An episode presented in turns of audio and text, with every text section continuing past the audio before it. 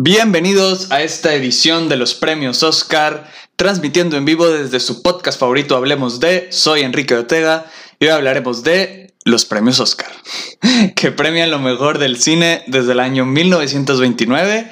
Ya han tenido 93 ediciones, hagan cuentas, una por año. Y aunque tienen preferencia por producciones de Estados Unidos y Reino Unido, pues han tenido varias presencias interna dije presencias, preferencias. Aunque tienen preferencias por producciones de Estados Unidos y el Reino Unido, han tenido varias presencias internacionales. Sí. Entonces, este episodio siento que va a ser muy divertido, va a estar muy interesante porque los premios cuentan con 24 categorías, ¿verdad? Entonces yo les voy a recomendar una película que haya ganado en esa categoría a lo largo de los años. ¿Sí? Por si gustan verla y ahí pueden descubrir pues por qué merecía ganarse ese premio.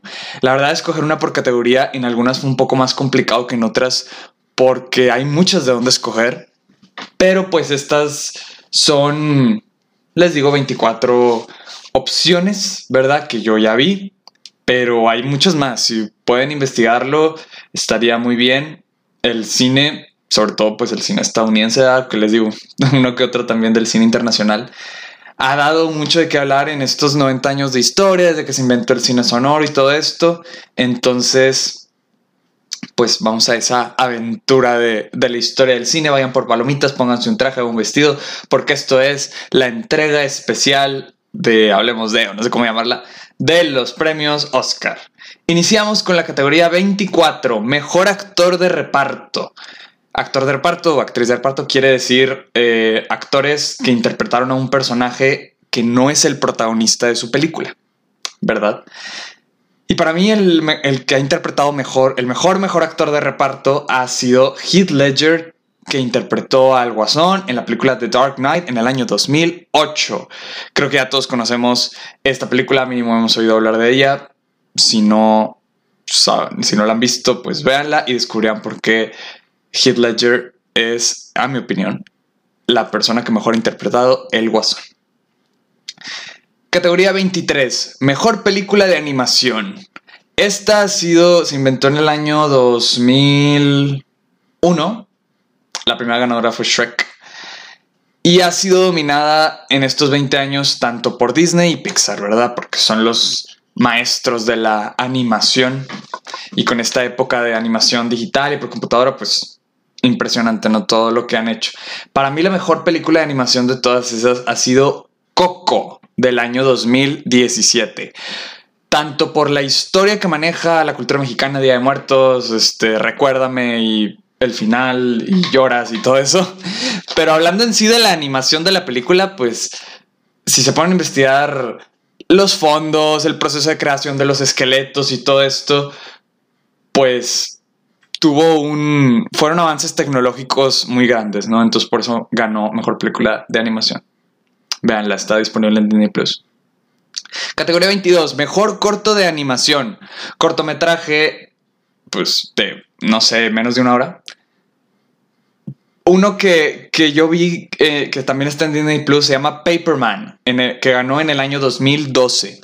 Se trata de una oficinista que conoce, un oficinista que conoce a la chica de sus sueños y usa un montón de aviones de papel para llamar su atención. Es un corto muy, muy padre, muy de romántico y, y es animado. Ganó, les digo, el mejor corto de animación en el año 2012. Véanlo.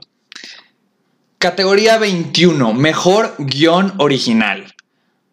¿Cuál hay dos categorías en guion, original y adaptado. Original quiere decir que se le ocurrió a la persona, la historia se le ocurrió a la persona que lo escribió y adaptado quiere decir que lo hizo guion de cine, pero lo adaptó de otro material. Puede ser un libro, una obra de teatro o otro medio, pero que la historia original pues no se le ocurrió a la persona que lo, que lo adaptó, ¿verdad? Para mí el mejor guion original fue el de la película Parasite o Parásitos del año 2019. Esta película es de Corea del Sur, es internacional. Trata sobre una familia desempleada que se ve envuelta en la vida de una familia rica y glamurosa en Corea del Sur. Y hasta ahí se las dejo. Esta historia me sorprendió mucho la, todo lo que maneja, ¿no? El trasfondo del guion es muy fuerte en cuanto a la crítica de las clases sociales, los, tiene muchos simbolismos, él tiene ciertos como giros de trama y así. Les recomiendo mucho que la vean. Ganó mejor película en el 2019, película internacional, director. Fue, yo creo que de las mejores producciones coreanas, ¿verdad? Entonces véanla y su guion también está excelente. La película está disponible en Netflix. Seguimos. Número 20. Mejor guion adaptado, o sea, adaptado de otro material. Para mí, uno muy interesante es The Father, que ganó en el 2020, o sea, en la que acaba de pasar este año. Porque los premios son un año después. Esta historia originalmente era una obra de teatro, entonces la persona pues lo adaptó a guion de cine, ¿verdad? La película de Father trata sobre un hombre que rechaza toda la ayuda de su hija a medida que envejece. Mientras trata de encontrarle sentido a sus circunstancias cambiantes, comienza a dudar de sus seres queridos, de su propia mente e incluso del tejido de su realidad. El padre, el father de esta película, es interpretado por Anthony Hopkins, Olivia Colman, que es la que interpreta a la reina Isabel en las temporadas 3 y 4 de The Crown, interpreta a la hija, y la película se encuentra disponible en Amazon Prime. Muy buena historia, les digo, el guion por sí solo, la historia por sí sola en estas dos películas es de las cosas que más destaca, independientemente de las actuaciones u otras cosas que a lo mejor después voy explicando, ¿verdad? Muy buenas películas, veanlas. Continuamos con mejor cortometraje, categoría 19. Cortometraje, pues es una película que dura menos de una hora, ¿verdad? 60 minutos. Un cortometraje que yo vi que ganó precisamente este año se llama Two Distant Strangers, que está disponible en Netflix. La historia, pues, no les quiero decir de qué se trata, veanla, les digo, está en Netflix. Puede ser un poco fuerte porque trata temas sensibles, ya que tiene relación con lo que pasó con George Floyd en el verano del 2020. Pero la historia está muy bien construida, ¿verdad? Y hace cierto énfasis en todo este tema de el racismo y la brutalidad policíaca, etc. El corto está disponible en Netflix y les digo, ganó mejor cortometraje del 2020. Seguimos, categoría 18, mejor diseño de producción. El diseño de producción se refiere a los escenarios, los sets, las decoraciones. Sabemos que hay películas que tú las ves y dices, lo que destaca es pues los escenarios, ¿verdad? Normalmente hay películas que el escenario no es un campo o una ciudad, sino que fueron sets construidos para la película, algo que aplica muchas veces en se les llama películas de periodo, o sea, de los 1800, los 50 o así. Para mí uno de los mejores diseños de producción es de la película La La Land, que ganó este premio en el año 2016. La La Land es una película muy, muy padre, es un musical. Bueno, no la definen como musical, pero tiene canciones, pues. Básicamente se trata de que mientras se ocupan de sus carreras en Los Ángeles, un pianista y una actriz interpretados por Ryan Gosling y Emma Stone se enamoran e intentan conciliar su relación con sus aspiraciones de futuro. Esta película fue nominada a 14 Oscars. Es la película, junto con otras dos, que más nominaciones al Oscar ha tenido en su historia. Y de esos 14 Oscars ganó 6, incluyendo mejor diseño de producción, ¿verdad? Que son todos los sets, las decoraciones del mundo de Los Ángeles. Y también mejor actriz para Emma Stone, que interpreta pues a la chava, ¿verdad? Y véanla. véanla y, admiren pues los sets, las actuaciones, etc. Categoría 17. Mejor diseño de vestuario. Que posee la ropa, ¿verdad? Uno de los mejores diseños de vestuario, yo creo que de la historia del cine, pues tendría que ser de la película Star Wars, la original del año 1977. Para los que no están familiarizados con el mundo de Star Wars, pues les recomiendo empezar con esta película, la cual se trata de un chavo que se llama Luke Skywalker, que une sus fuerzas con un caballero Jedi, Obi-Wan Kenobi, un piloto fanfarrón, Han Solo, un Wookiee, que es el pie grande gigante que se llama Chewbacca, y dos droides R2D2 y Citripio para salvar a la galaxia de la Estación Espacial del Imperio, conocida como la Estrella de la Muerte, a la vez que intenta rescatar a la princesa Leia del malvado Darth Vader. La película original fue nominada a 10 Oscars, de los cuales ganó 6, incluyendo mejor diseño de vestuario. ¿Quién no se acuerda de el traje de Han Solo, el chaleco, el traje de Obi-Wan, el icónico vestuario de Darth Vader? Todo esto, pues, es mejor diseño de vestuario, ¿verdad? Por algo ganó en ese año. Y la película está disponible junto con todas las demás de Star Wars en Disney Plus. Categoría 16, mejor documental. Si buscan documentales que hayan ganado el Oscar, son muy buenos. Y también hay gente que, le, que, le, gusta ver documentales. Yo creo que los documentales son un mundo del cine que a lo mejor no está tan explorado, pero está padre ver documentales. Te informas de cosas de cultura general, etc. Les recomiendo si pueden ver documentales. Uno muy padre que ganó en el año 2017 se llama Ícaro. Está disponible en Netflix. Se trata de un ciclista, ciclista estadounidense que se zambulle en un escándalo de dopaje, o sea, de drogas, que involucra a un científico ruso buscado por Vladimir Putin, presidente de Rusia. Y disponible en Netflix.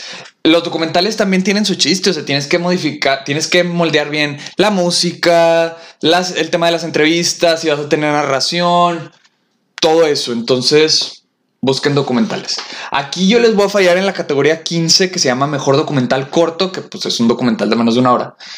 Porque la verdad de los que hagan, de los que han ganado este premio no he visto ninguno. Entonces, pues nos saltamos a esa categoría. Pero los documentales largos, eso sí, búsquenlos, véanlos, eh, investiguen sobre cultura general. Categoría 14, mejor actriz de reparto, o sea, actriz, personaje femenino que no, que no es protagonista de su propia película. Una actuación destacada en esta categoría que ganó el premio en el 2014 fue de Patricia Arquette en la película Boyhood.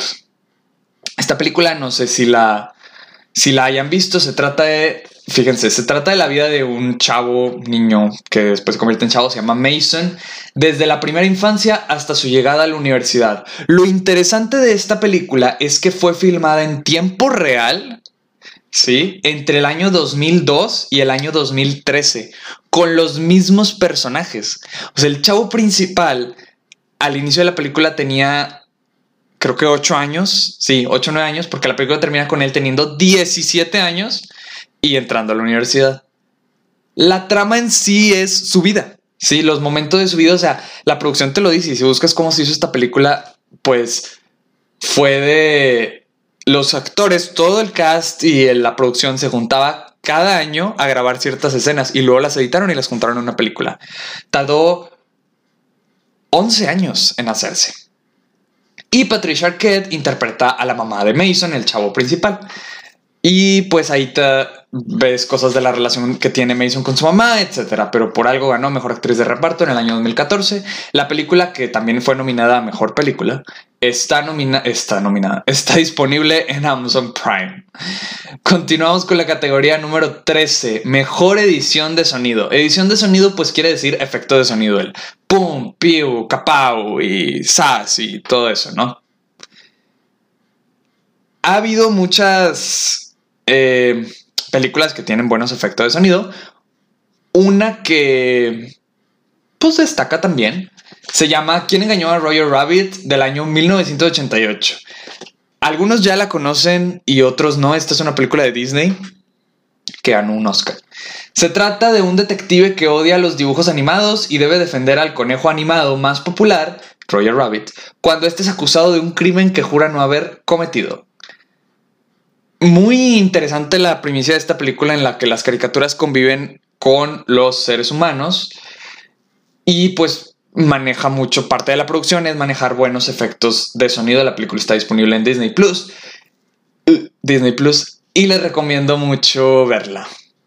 Ahora, la siguiente categoría de sonido se llama mezcla de sonido. Esta quiere decir ¿Cuál es la diferencia entre edición de sonido y mezcla de sonido? Bueno, como ya dije, edición de sonido son los efectos y mezcla de sonido se trata de aquellas producciones que ajustan diversos sonidos ambientales con el diálogo de los personajes. ¿Sí? Que los ruidos de fondo no se escuchen ni más altos ni más ni tan bajos que lo importante que pues, son los diálogos del personaje, Y una película que destaca en esto, pues es Jurassic Park del año 1993. Todos conocemos esta película de los dinosaurios y todas, el sonido es clave en esta película por los ruidos que hacen los dinosaurios, ¿verdad? Las plantas, los carros en las persecuciones, todo, la lluvia en la escena de la lluvia, todo. Entonces, pues por ejemplo, no es lo mismo una persona que está hablando cuando está fuera en la lluvia que una persona cuando está hablando cuando está adentro en el carro, en la camioneta, y la lluvia está afuera. Bueno, todo eso se llama mezcla de sonido y hay gente, ingenieros, encargados de ajustar esto. Esto es parte de la producción de las películas. Ganó este premio en el año, les digo, 1993 y la película está disponible en Netflix. Esta película Jurassic Park es una que tienes que ver al menos una vez en la vida. Es un clásico del cine. Entonces, Véanla y disfrútenla. Continuamos. Mejor fotografía.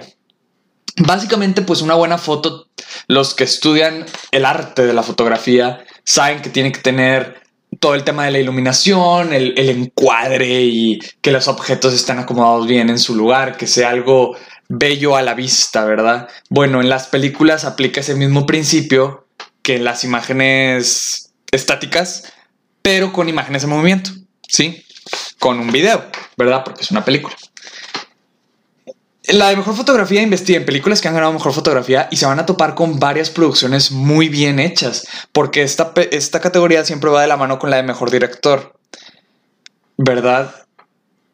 Pero una que ha destacado en mejor fotografía para mi gusto es la película de Roma del año 2018, que es esta producción mexicana que hizo Alfonso Cuarón, que está en blanco y negro, que se la vendió a Netflix porque sabía que nadie iba a ir al cine a verla porque está muy larga y es un, es un estilo de cine un poco más artístico, ¿verdad? Entonces, pues les digo, está disponible en Netflix. Averigüen por qué merece ganar mejor fotografía, porque las tomas son excelentes y el retrato de la Ciudad de México de los años 60 también excelente. Roma disponible en Netflix. Categoría número 10, mejor montaje. ¿Qué quiere decir montaje? Bueno, también se le conoce en inglés como best editing, mejor edición. El montaje se, se trata del orden narrativo de los sucesos o el ritmo. Hay películas, sobre todo con esto de los servicios de streaming y así, que de principio a fin mantienen un orden narrativo donde tú te quedas atento, sobre todo las de suspenso, ¿no? Son esas películas que dices, están diseñadas para que tú las veas en una sentada de principio a fin. Si tú le pones pausa a mitad de la película, el, el, estilo no es el mismo. O sea, el punto de la película es que sientas toda la emoción al mismo tiempo, ¿verdad? Entonces, esta categoría premia a aquellas películas que mantienen un orden narrativo lineal o incluso, pues, constante, ¿verdad? Puede ser exponencial o así, a lo largo de toda la producción. Sí, investiguenlo, hay películas muy buenas. Y esta también siempre está ligada con el mejor guion, ¿verdad? Porque pues tienes que mantener el ritmo de la, de la historia y también con mejor película. Una película que ganó esto en el 2013 fue Gravity, Gravedad, también dirigida por Alfonso Cuarón. Esta película trata de dos astronautas que están interpretados por Sandra Bullock y George Clooney que intentan sobrevivir tras un accidente que los deja aislados en el espacio. Y esta película Está disponible en Netflix y en Amazon Prime. Esta película está diseñada para que tú la veas en una sentada. Si tú le cortas a la mitad de la película, la emoción no va a ser la misma. Sí, entonces si no la han visto, les recomiendo que la vean. Dura como hora y media, está, está rápida. Pero les recomiendo que la vean en una sentada para que este orden narrativo les haga sentido. ¿Sí? Categoría 9, mejores efectos visuales. Pues esto quiere decir en tiempos antiguos era que algo que no es que no es realizable en el mundo real pareciera como sets y mundos fantásticos y todo esto. Ahorita con el CGI y las producciones por computadora es muy fácil recrear esto en la computadora, ¿verdad? Y una de las que más ha destacado en los últimos años como que por lo... Ay, se me fue la palabra, por lo trascendental, ¿verdad? En ese momento, pues fue la película de Avatar del año 2009, dirigida por James Cameron. Esta película es la de los monos azules. yo creo que ya a esta altura, tantos años después, ya todos conocen esta película. Se trata de un soldado parapléjico que es enviado a la luna Pandora, en una luna ficticia, en un mundo ficticio, en una misión única y se ve dividido entre seguir sus órdenes y proteger un mundo que siente como su hogar. Esta película se le ocurrió a James Cameron en el año 2000 o en el 99. Tuvo que esperar 10 años para poder realizarla porque sabía que en el momento en que se le ocurrió todavía no había, no había, no habían existido tantos avances tecnológicos para realizarla. Entonces se esperó hasta que hubiera avances tecnológicos suficientes para crear el nivel de producción que quería y el mundo que quería. El presupuesto para crear esos monos azules es alto. Sí, porque fueron creados por computadora. Todo el mundo, el mundo del, de la historia, la luna de Pandora, fue creado por, por computadora y aquí ya no estamos hablando nada más de pantallas verdes, o sea, estamos hablando de representaciones 3D y, y todo esto para que en verdad pues te la creas, ¿verdad? Si tú ves esa película, y eso me pasó hace poquito, que la volví a ver y dices, sí se ve medio falso, la verdad, ya a estas alturas de la tecnología, ves esa película y dices, pues fue lo máximo en el 2009, ¿verdad? A lo mejor ahorita ya no, pero en su momento fue algo muy... Voy a decir en inglés, muy groundbreaking. Perdónenme, pero bueno. Em, están confirmadas las secuelas de Avatar 2, 3, 4 y 5 en los próximos años, siendo la, estrenándose la siguiente en diciembre del 2022.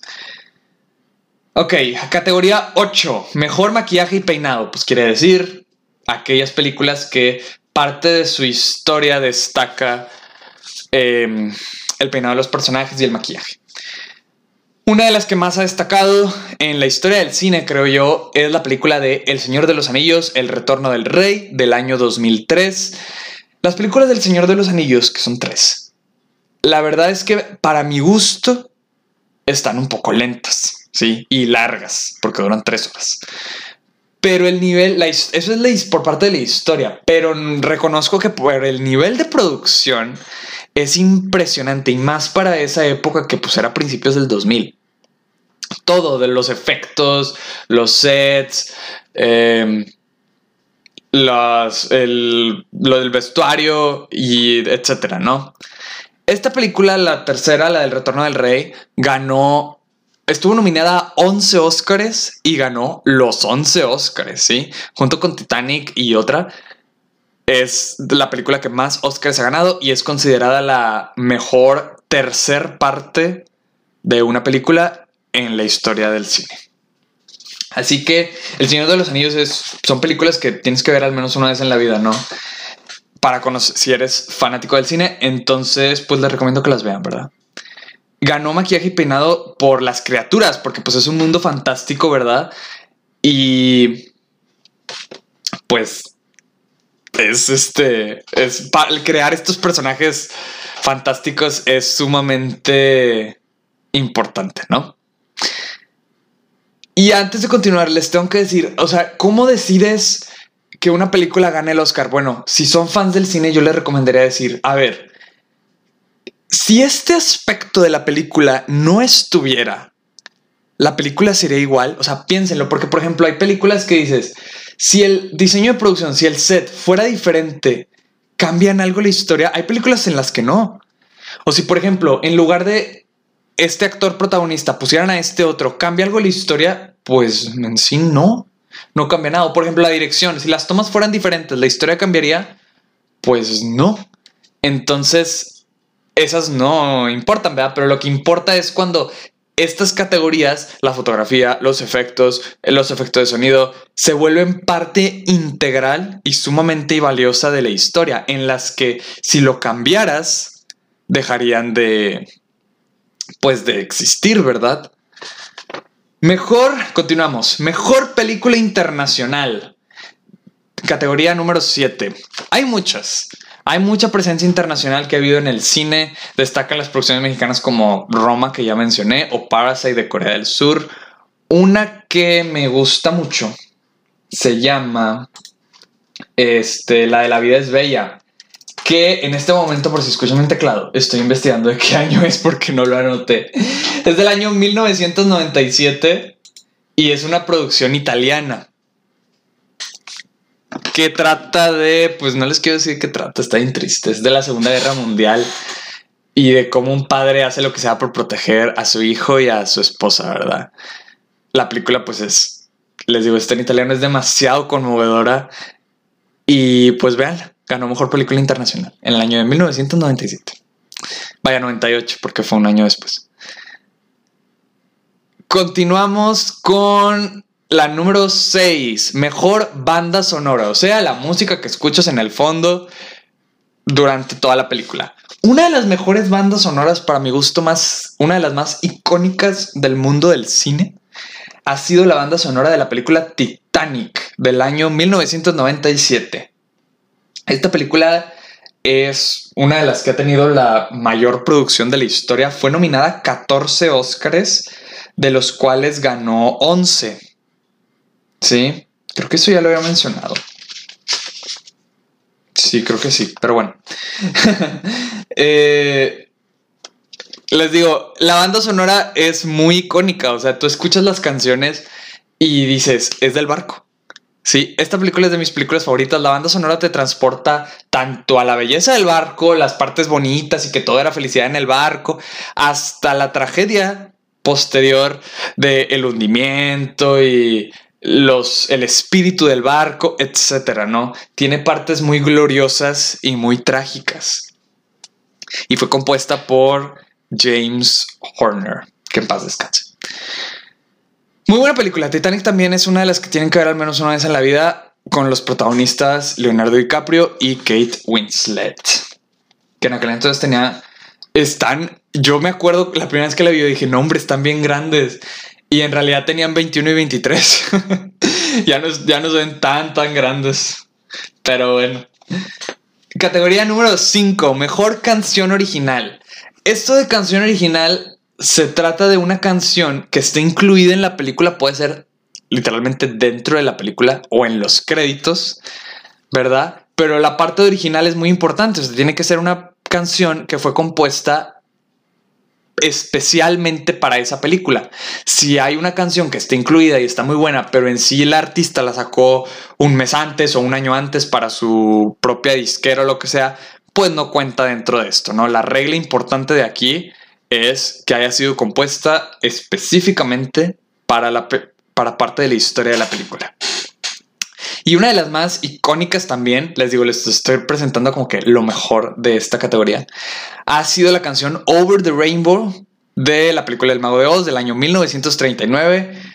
El Mago de Oz ha sido una de las películas más icónicas de la historia del cine. Over the Rainbow es la que canta la de Somewhere Over the Rainbow. La que canta cuando dice me quiero ir a otro mundo en la primera parte del blanco y negro. se convirtió en, les digo, en una de las canciones más icónicas de la historia del cine, la canción estelar de la carrera de Judy Garland. Tienen que ver esta película, de verdad, está disponible. Esta no lo he confirmado, pero me parece que está disponible en Netflix. Y pues es una historia de fantasía única, ¿no? Categoría 4, mejor actor ahora sí es actor principal de su película, ¿verdad? Que él es el protagonista de la historia.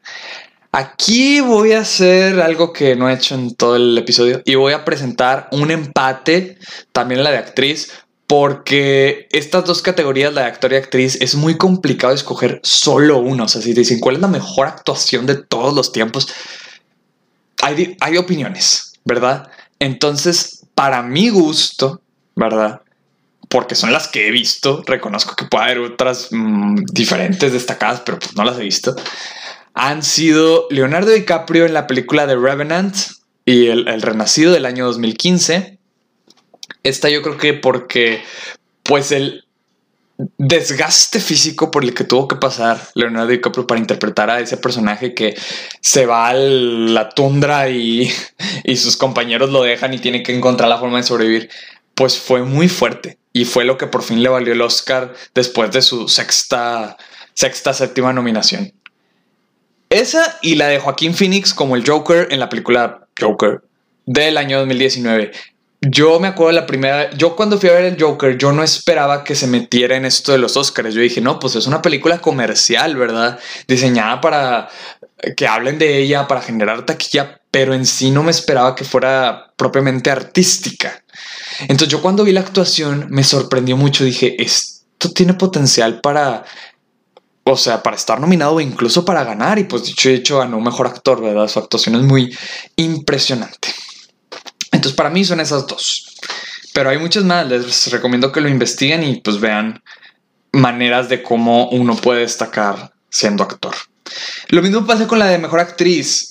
Hay muy buenas actrices a lo largo de los años, pues han sido 90 actrices, bueno, hay quien gana más de una vez, pero alrededor de 85 actrices que han ganado este premio, entonces es muy complicado escoger solo una. Para mí las mejores dos han sido Julie Andrews en la película Mary Poppins del año 1964, porque pues para los que han visto esta película que también está en Disney Plus, pues interpreta a Mary Poppins de una forma muy natural. A veces la gente piensa que mejor actor tiene que, tiene que gritar y mover la boca así bien fuerte y no, puede ser, no, no sé qué. Pero no necesariamente tienes que ser tan expresivo para ser un buen actor. Simplemente en el caso de Mary Poppins, pues es una persona, un personaje muy serio que también puede sonreír, pero maneja muy bien sus gestos, su diálogo, su postura. Y todo esto fue lo que le valió a Julie Andrews el premio de mejor actriz, ¿verdad? Julie Andrews también es la que interpreta a, la abuela de, de Anne Hathaway, de Mia, en, las, en las películas del Diario de una Princesa. Obviamente 40 años después, ¿verdad? Y la otra actriz destacada para mí es Brie Larson en la película Room o La Habitación del año 2015. Esta película también les recomiendo que la vean. Se llama, les digo, se llama La Habitación ella interpreta a la mamá del niño que viven en un cuarto. Al principio te pintan que viven en un cuarto, pero al final, a los 20 minutos así, te enteras que en realidad viven secuestrados, pero el niño no sabe. Entonces la mamá, que es Brie Larson, le hace creer que es un cuarto y ahí se va desenvolviendo la historia, ¿no? La película es muy destacada. Brie Larson, por si los que no sepan, es la que interpreta también a Captain Marvel en las películas de Marvel. Y ganó el Oscar en el año 2015 otra muy destacada también es, M, les digo, Emma Stone en La La Land, que también ganó por Mejor Actriz, pero pues ya había usado La La Land en otra categoría. Pero como quiera, véanla, vean las tres. Las últimas dos categorías de la noche de esta gala. Mejor director. Director es aquel que dirige toda la película. Las tomas también puede estar, sobre todo las tomas de la película, pero también puede estar a cargo del proceso de edición, la fotografía, que tal efecto sea tal. Él es el que como que da la orden de cómo visualiza la película. En los últimos 10 años ha habido mucha presencia internacional en esta categoría, ya que la han ganado dos...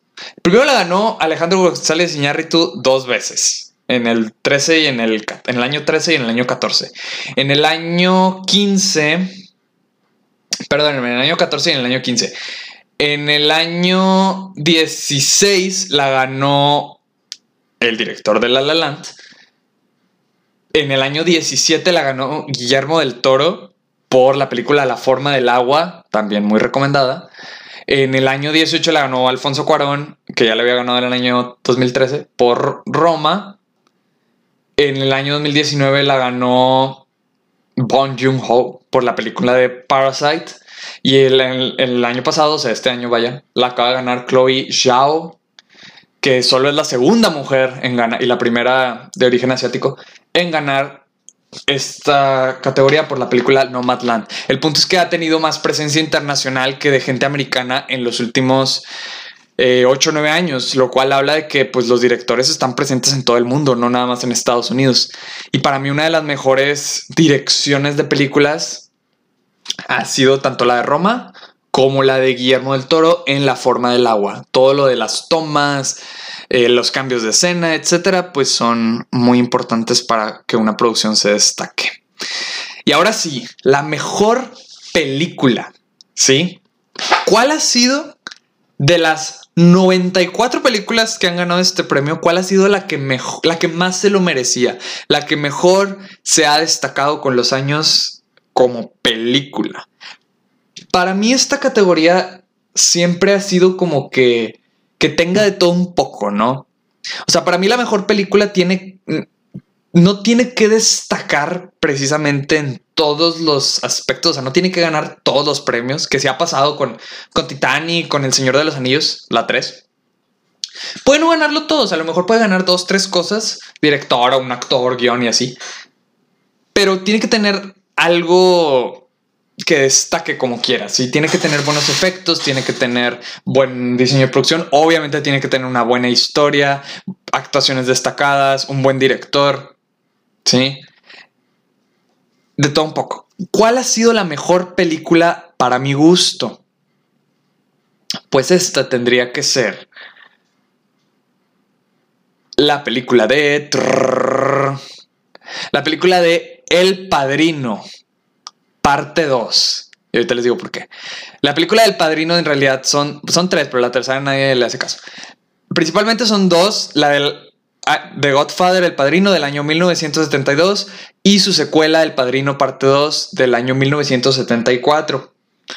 Para mí la segunda es mejor que la primera por diversas cuestiones de dirección, las actuaciones, etcétera, diciendo que la historia está mejor establecida que en la, que en la primera. Y la parte 2 es considerada la mejor secuela jamás hecha, ¿eh? porque saben que segundas partes nunca son buenas, pero en esta ocasión, pues es la, excepción ambas películas, tanto la del Padrino parte 1, vaya, no se llama así, pero El Padrino y El Padrino parte 2 fueron nominadas en conjunto a 20 Oscars y ganaron 9 premios. ¿Sí? Es una película de la, de la mafia eh, italiana estadounidense. y primero se trata del papá que se llama Vito Corleone y luego cómo le pasa el negocio de la mafia a su hijo Michael Corleone. Véanlas, de verdad, son joyas de la historia del cine y muy destacadas en su alto nivel de producción. Hay muchas más recomendaciones que estas. Ya con esto terminamos es nuestro viaje por la historia del cine y nuestra entrega de los premios. De verdad, les invito a investigar películas que han ganado en tal categoría, si no está la que escuchar, la que querían escuchar, etcétera, para que descubran que arte ha habido a lo largo de los años. Por ejemplo, una también en mejor guion, por decirles una, puede ser la del Ciudadano Kane del año 1941, que ha sido uno de los mejores guiones de la historia. Cosas así, o sea, los invito a investigar, ¿verdad? A que conozcan un poquito más de, a lo mejor no tanto las películas comerciales o las taquilleras, sino también estas películas artísticas que te enseñan una forma correcta, históricamente correcta de crear cine, ¿verdad? De que se convierta en algo no nada más entretenido, sino también artístico, ¿verdad?